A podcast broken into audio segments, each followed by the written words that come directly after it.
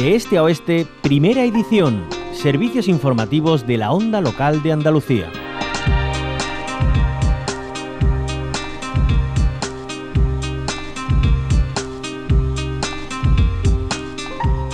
Y entre las soluciones para hacer frente a la problemática medioambiental están las energías renovables y el ahorro energético. Para acercar estas claves a la ciudadanía llega hoy a Málaga el tour de Greenpeace Renovables en tus manos. Ya es posible, es el momento. Saludamos a María Prado y a Sara Pizzinato, que son coordinadoras de campaña del área de clima, energía y movilidad de Greenpeace. María Prado y Sara Pizzinato, bienvenidas a la onda local de Andalucía.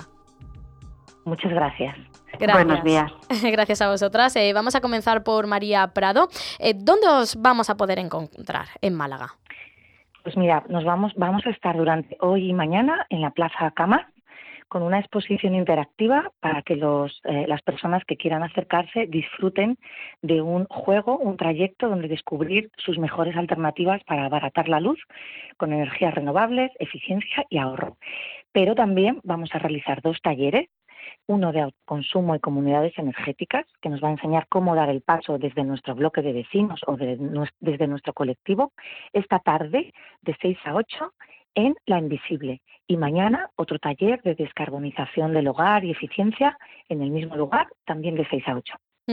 Sara Pizzinato, ya han pasado por otras eh, ciudades, otros municipios. ¿Qué es lo que más preocupa a la ciudadanía cuando se acerca a estos talleres? Bueno, lo que recogemos en la calle son...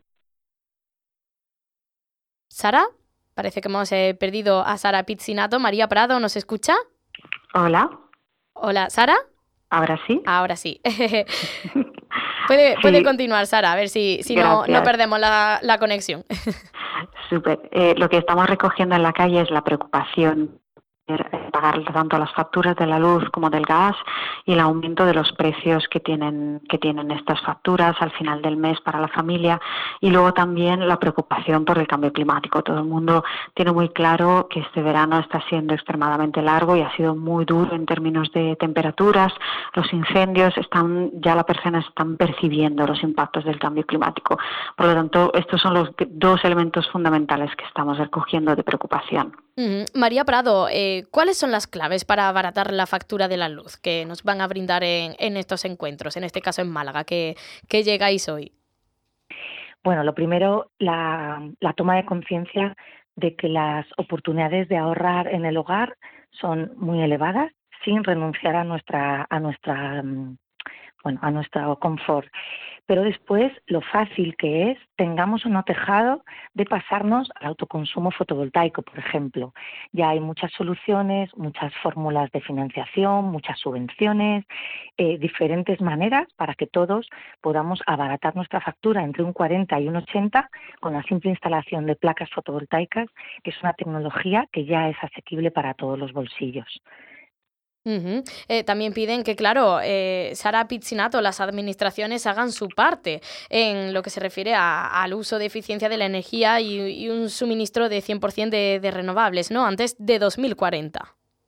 Desde luego, en todas y cada una de las etapas en las que estamos pasando, estamos exigiendo a los ayuntamientos que se comprometan a ser eh, eficientes y 100% renovables para antes de 2040.